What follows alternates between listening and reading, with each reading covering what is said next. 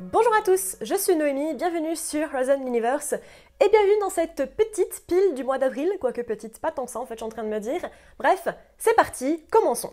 Et on commence tout de suite avec The Invisible Man, l'homme invisible de H.G. Wells, sorti en 1897. Tout juste arrivé dans le petit village tranquille de Yipin, Griffin, un jeune homme entièrement recouvert de vêtements, s'enferme dans l'auberge du village. Il est en fait une sorte de scientifique obsédé par l'idée de l'invisibilité. Il découvre une sorte de formule presque magique, à grands coups de réfraction de la lumière et autres blabla pas du tout magique, et se l'applique à lui-même et devenant le premier homme invisible, pour le meilleur comme pour le pire. J'avoue, je suis restée un petit peu sur ma faim avec ce livre. C'est clairement pas le meilleur de Wells ou celui qui a le mieux traversé les âges. Les personnages ont des réactions franchement étranges tout au long de la nouvelle, au point où j'ai ressenti mais pratiquement aucune compassion pour Griffin, et même si c'est voulu, ça m'a un petit peu gênée. Le livre aussi, entre moments étirés euh, pour très très peu de payoff et explications longues et maladroites sur la vie et sur l'œuvre de Griffin. En soi, c'est pas une mauvaise histoire, elle reste très intéressante et offre des clés de réflexion bienvenues, mais on sent vraiment que le livre est sorti en 97, en 1897. Un peu dommage. J Number 2, The Voyage of Sable Kitsch, le voyage du sable kitsch du coup, en français, bien traduit, bravo, de Neil Asher, sorti en 2006. Sable Kitsch est un mort-vivant, en quelque sorte, depuis 700 ans, réanimé par J, probablement par le virus natif de la planète. Celle-ci devient une sorte de pèlerinage pour des personnes dans une situation similaire. Mais d'autres sont aussi à la recherche de cette fontaine de jouvence, dont un Prador qui se réveille d'un long coma. Pour rappel, les Pradors, c'est espèce de langouste de l'espace. Et Sniper, une IA censée protéger la planète. C'est du pur Neil Asher, condensé avec tous ces thèmes et tous ces gimmicks, des IA, des langoustes bouffeuses d'hommes vicieuses, de l'action, un petit peu de romance parce que c'est quand même cool et on n'est pas des bêtes, des super armes trop puissantes, bref, tout ce qu'il faut pour faire passer un bon moment. Comme d'habitude, ni lâcheur, hein, je conseille toujours. Tony Man Number One, Fool's Errand, traduit en français par Le Prophète Blanc et La Secte Maudite, c'est deux bouquins, de Robin Hobb, sortis en 2001. 15 ans après les événements de la trilogie Farcir, Fitz est toujours exilé et prend soin d'un jeune garçon nommé Hap. Un jour, le fou revient pour lui donner une nouvelle mission malgré son désir de solitude. Et allez, on replonge dans du Hob. Et je crois vraiment que son style, c'est pas pour moi. Et je, vraiment, faudrait que j'arrête de me faire du mal comme ça parce que j'arrive pas à rentrer dedans quoi. L'histoire en soi est super intéressante, le world building est passionnant, sauf que ces personnages sont niais à en crever, son développement est lent, enfin les personnages sont mous, ils sont caricaturaux. J'adore l'introspection, mais quand ça se passe dans la tête de Fitz, qui est un gros lâche impotent, c'est tout de suite bah, vraiment moins sympathique quoi. Et c'est dommage parce que l'environnement et les idées développées sont hyper chouettes, mais ça rend le livre vraiment très très lourd à lire et j'ai pas plus apprécié que ça ma lecture. Malgré ses qualités manifestes, hein, mais pas pour moi. New Crobison Number One Perdido Street Station, qui a été traduit de la même manière en français de China Mieville, sorti en 2000. La ville de New Crobuson s'étend au centre d'un monde étrange, partagé par des humains et des mutants et des monstres, et où une milice brutale maintient un ordre en équilibre vraiment très précaire. Un scientifique accepte une demande folle et une terreur alien est lâchée sur la ville. On est entre du body horror, du thriller et un pur délire SF. Euh, vraiment une joie à lire que ce bouquin pour le coup, et franchement un de mes énormes coups de cœur de l'année. C'est rythmé, mais ça sait aussi prendre le temps de la discussion. C'est plein d'action, mais aussi plein d'introspection. Hein, pour le coup, on en parlait juste à l'instant. J'ai juste adoré le délire présenté ici. La multitude d'espèces présentées, le lore et le world building qui dictent les règles du monde, les idées développées, c'est du pur weird. Qu'est-ce que c'est bon? Et sans doute, voilà, je pense vraiment qu'il sera dans mon top 10 des meilleures lectures de l'année, parce que je vois pas vraiment ce qui peut dépasser un truc comme ça. Le premier tome de la duologie Flood, appelée Flood, Déluge en français de manière absolument stupide, de Stephen Baxter, sorti en 2008. Après 5 ans de captivité en otage par des extrémistes religieux, Lily et un groupe de survivants réintègrent le monde en 2016, découvrant que celui-ci a bien changé, notamment la montée drastique des eaux et des océans. Nous suivons donc ce groupe et leur famille sur plus de 40 ans, à mesure que les gouvernements et patries se retrouvent noyés sous la montée inexorable et dévastatrice de l'élément qui a créé la vie et peut tout aussi bien la reprendre. Et on a difficilement plus Baxter que ce bouquin. On est clairement dans son élément naturel, de la RDSF avec de la science bien bien mise en avant, au détriment des personnages qui sont carrément mis en second plan, qui servent juste à suivre l'intrigue, mais sans grand développement. Hein, voilà. Des visuels grandioses, du post-apo, de la politique bien sanglante, genre le passage au Tibet est tout simplement glaçant, tout comme le commentaire sur les nouvelles générations qui sont nées pendant la montée des eaux et après la montée des eaux. Bref, C'est un livre très intéressant pour son postulat et ses 100 dernières pages, mais ça reste cependant à prendre avec des pincettes. Euh, vous ne ferez pas euh, ni ami ni modèle dans ce bouquin-là. C'est clairement un bouquin qui laisse ses personnages de côté. Si vous avez besoin de personnages développés, c'est pas pour vous. En règle générale, l'art d'SF, c'est pas vraiment pour vous. Le 17e tome du Discworld Interesting Times ou Les Tribulations d'un mage en Orient de Terry Pratchett sorti en 1994. L'Orient, écrit AU, est troublé et un étrange message arrive à Ankh-Morpok demandant un grand mage avec un J tout de suite. Rincewind est dépêché parce que les autres mages n'ont pas envie de se déplacer et qu'ils parlent pas la langue. Sur place, ils se rendent compte qu'une guerre se prépare entre cinq seigneurs, un groupe d'activistes fomente une révolution prolétaire en suivant un petit livre rouge, nommé Ce que j'ai fait pendant mes vacances, et qu'une horde de barbares prépare un casse. Bref, c'est la merde. Et vous le savez, je le sais, on le sait tous, tout le monde le sait, Pratchett, c'est drôle, c'est subtil, c'est intelligent, et celui-ci ne fait vraiment pas euh, exception à la règle. Si vous voulez rire un bon coup, foncez, c'est de la bonne. The Ministry for the Future de Kim Stanley Robinson, sorti en 2020, est tragiquement pas encore traduit en français. Milieu des années 2020, une nouvelle institution mondiale établie à Zurich et suivant l'accord sur le climat de Paris a pour mission de défendre les droits des futures générations comme ceux des générations actuelles, le changement climatique les mettant grandement en danger. On suit plusieurs personnes, pour la plupart anonymes, et racontant leurs difficultés et l'impact du changement climatique, mais également Marie Murphy, la directrice du ministère, et Frank May, un travailleur humanitaire qui a pris de plein fouet et a survécu à une vague de chaleur meurtrière en Inde et qui est absolument traumatisé. D'autres chapitres sont consacrés à des discussions sur l'économie, l'écologie et la politique. Je m'étais un petit peu renseignée sur le livre pour la vidéo sur la Cli-Fi, en ayant lu quelques chapitres et j'ai enfin pris le temps de me le faire en entier et Juste waouh, quelle claque Sûrement, et je le dis sans rire, un des livres les plus importants des années 2000. C'est crève-cœur, c'est poignant, mais c'est aussi vraiment intelligent, fort, bourré d'informations et de discussions tout aussi importantes les unes que les autres, et on voit que Kim Stanley Robinson a bossé son sujet. Sans compter des personnages tantôt au second plan, tantôt au cœur de l'œuvre, qui aident à se sentir concernés plus que nous le sommes déjà. Bref, c'est un petit bijou à traduire d'urgence. Sibion de Ayardal, sorti en 92.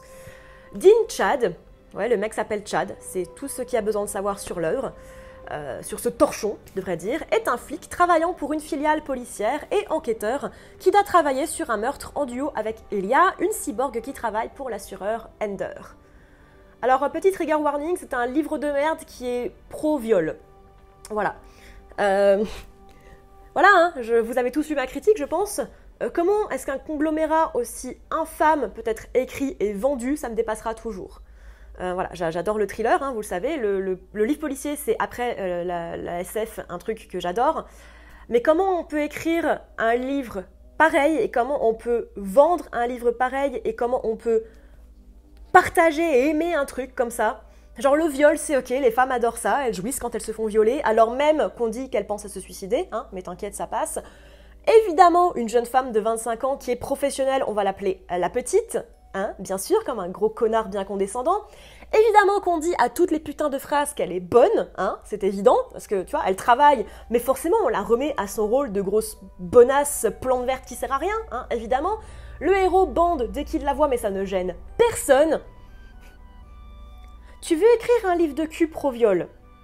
C'est ton délire. Pourquoi pas? Ça fait de toi un connard, mais pourquoi pas? Tu le fais, mais tu fous pas ça sous l'égide étiquette thriller SF. Tu ne manques pas de respect à la SF comme ça. Je ne lirai plus aucun livre de ce mec. Et je vous conseille vraiment pas de le faire. Parce que c'est un des pires torchons que j'ai lu de ma vie. The Rise of Endymion, l'éveil d'Endymion en français de Dan Simmons, le quatrième livre de la saga Hyperion, sorti en 97. C'est la suite directe du troisième, donc bah, si vous voulez pas de spoil, euh, regardez pas. Mais Aenia et Raoul embarquent pour une dernière mission, accompagnés de loin par le Shrike, pour découvrir le sens de son existence, de l'univers et sauver l'humanité à travers la galaxie. Ce livre aurait pu être une masterpiece, j'en attendais sûrement beaucoup après le troisième que j'avais plutôt bien aimé et qui m'avait bien embarqué dans son histoire. Mais celui-ci est définitivement trop long et trop étiré. La fin est sublime, très lourde de sens, en dehors des toutes dernières pages et on y reviendra. Plusieurs éléments d'Hyperion font un retour bienvenu, mais c'est juste trop. Et là, particulièrement, la relation entre Aenia et Raoul me reste en travers de la gorge. Vraiment, on n'a pas idée de présenter une relation pédophile à la limite de l'inceste, avec autant de ferveur et autant de fleurs, autant de romantisme. Genre, le mec, c'est son père de substitution, elle a 13 ans, ça gêne personne tranquille. Bref, à vos risques et périls. Et comme je disais, voilà, la, fin en fait accentue beaucoup trop la relation entre Raoul et, et Aenia. Ça casse tout le truc pour moi. Voilà, si je reviendrai sur euh, Hyperion et euh, la chute d'Hyperion, les deux suivants, euh, probablement pas. One Day All This Will Be Yours de Adrian Jakowski sorti en 2021 et tragiquement encore une fois pas traduit encore. Après une guerre du temps effrénée qui a brisé le continuum du temps, nous suivons la dernière personne en vie, à la fin des temps. Il vit sa petite vie dans une jolie petite ferme, s'occupant d'éliminer toute personne arrivant à ce point, souhaitant garder l'équilibre du dernier jour pour que jamais une autre guerre de causalité n'éclate. Comme souvent et comme toujours avec Tchaïkovski, hein, je crois que j'ai déjà assez mentionné, c'est absolument génial. Ce mec est un putain de génie. Et moi qui ai normalement du mal avec le format nouvelle, j'ai juste adoré celle-ci, c'est intelligent, c'est plein de superbes idées, une fin qui tient en haleine, une vraie réflexion sur les thèmes centraux à l'œuvre de l'auteur, genre l'humanité, la guerre, l'autre, etc., etc. Juste une excellente nouvelle que je vous conseille fois mille. Timescape, un paysage du temps de Gregory Benford, sorti en 1980. Dans ce livre, nous suivons les scientifiques en 98, essayant désespérément de contacter les scientifiques de 1962 pour les prévenir d'un désastre écologique imminent pour changer le futur. Et j'avoue avoir du mal à comprendre pourquoi ce livre est autant discuté sur le Reddit r/printsf sur lequel je suis assez souvent active, tellement il est banal et encore plus de mal à comprendre comment un livre pareil a gagné un Hugo. Il n'y a peut-être rien à se mettre sous la dent en 80. Si le prémisse de base est plutôt cool, euh, l'exécution laisse carrément à désirer, les personnages sont chiants à mourir, surtout, surprise, les femmes, le développement est très très long, et même le côté hard SF me laisse sur ma faim. C'est sympathique, quelque peu novateur pour l'époque, mais ça s'arrête là, tellement c'est facile et tellement c'est fade dans son écriture. The Company Was Number 2, Merchant's Luck, ou l'opéra de l'espace, dans sa traduction absolument pourrie, de CJ Sherry est sorti en 1982. Deux personnages que tout oppose se rencontrent et font équipe. Sandor est le capitaine d'un petit vaisseau de fret à la limite de piratage et utilisant plusieurs faux noms pour s'en sortir, et Allison est une des navigatrices du Dublin Again, un vaisseau appartenant à une famille puissante. Et quel bonheur de retrouver l'écriture et le worldbuilding de Sherry, qui m'avait fait fort impression dans Down Station. Je suis heureuse de dire que je n'ai pas été déçue de replonger dedans. Action rythmée, dialogue super cool, personnages aux petits oignons, j'ai juste passé un excellent moment sur ce petit livre. Plutôt de Naoki Urasawa sorti en 2004, un manga en 8 tomes. Dans un futur plus ou moins lointain, les humains et les robots vivent presque en harmonie, certains robots ressemblant tellement à des humains qu'il est difficile de faire la différence. Cependant, quelqu'un ou quelque chose commence à tuer les 7 grands robots du monde, dont Gesicht, Gesicht, Gesicht je crois en allemand, un détective d'Europol qui investigue les crimes. Recommandé par l'équipe de Y a-t-il un pilote dans le manga à qui je fais des gros bisous, j'ai juste dévoré les 8 tomes de cette saga tellement j'étais dedans. L'histoire est hyper originale avec un lore et un background de folie, les personnages sont attachants et les enjeux très bien exposés, alliés à des dessins magnifiques, même si pour le coup j'y connais que dalle, mais juste un énorme coup de cœur. Et le petit dernier de ce mois-ci, Mostly Harmless ou globalement inoffensif de Douglas Adams, le dernier tome de la saga H2G2, sorti en 92. Après plusieurs années à se perdre dans la galaxie, Arthur Dent s'installe sur la Muela où il devient le faiseur de sandwich. Ses projets de vie, enfin paisibles, se retrouvent stoppés à l'arrivée de sa fille, la prophétie de sa mort planant toujours au-dessus de sa tête. Et j'y reviens deux ans après, voilà, je termine la trilogie en cinq livres qui est H2G2. Est-ce que c'est le meilleur livre de la saga? Non. C'est certainement même son moins bon. Moins drôle, plus lourd, avec une fin un petit peu abrupte, quoique bien amenée, mais ça reste du H2G2, le côté SF de Discworld pour moi. C'est fun, c'est coloré, c'est absurde, c'est délicieusement anglais, donc c'est du très bon, même pour le moins bon. Voilà tout le monde, j'espère que cette petite vidéo pile d'avril vous aura plu. N'hésitez pas à me dire en commentaire ce que vous, vous avez lu au mois d'avril. Il y a déjà ma pile de mai qui est sortie en photo pour vous montrer un petit peu ce que je vais lire au mois de mai, ce que vous allez peut-être, ce dont vous allez entendre parler dans ma prochaine vidéo. Donc n'hésitez pas à aller voir sur les réseaux sociaux pour euh, en entendre parler un petit peu plus avant. N'hésitez pas à me suivre sur les différents réseaux sociaux où je parle de mes lectures au fur et à mesure, notamment Twitter et Instagram mais également Goodreads pour les critiques que je poste au fur et à mesure de mes lectures. N'hésitez pas également à me suivre sur Tipeee si jamais vous en avez l'envie et si vous en avez les moyens. D'ailleurs, j'ai une contribution Tipeee exprès pour les personnes qui voudraient me faire lire un livre de science-fiction dans le mois. C'est 10 euros, c'est le prix du bouquin en gros, donc si jamais vous avez vraiment envie que je lise un bouquin, la contribution et Tipeee est possible, donc voilà, n'hésitez pas à aller voir tout ça. Je vous retrouve dimanche prochain pour une nouvelle vidéo, et en attendant, à bientôt dans l'univers.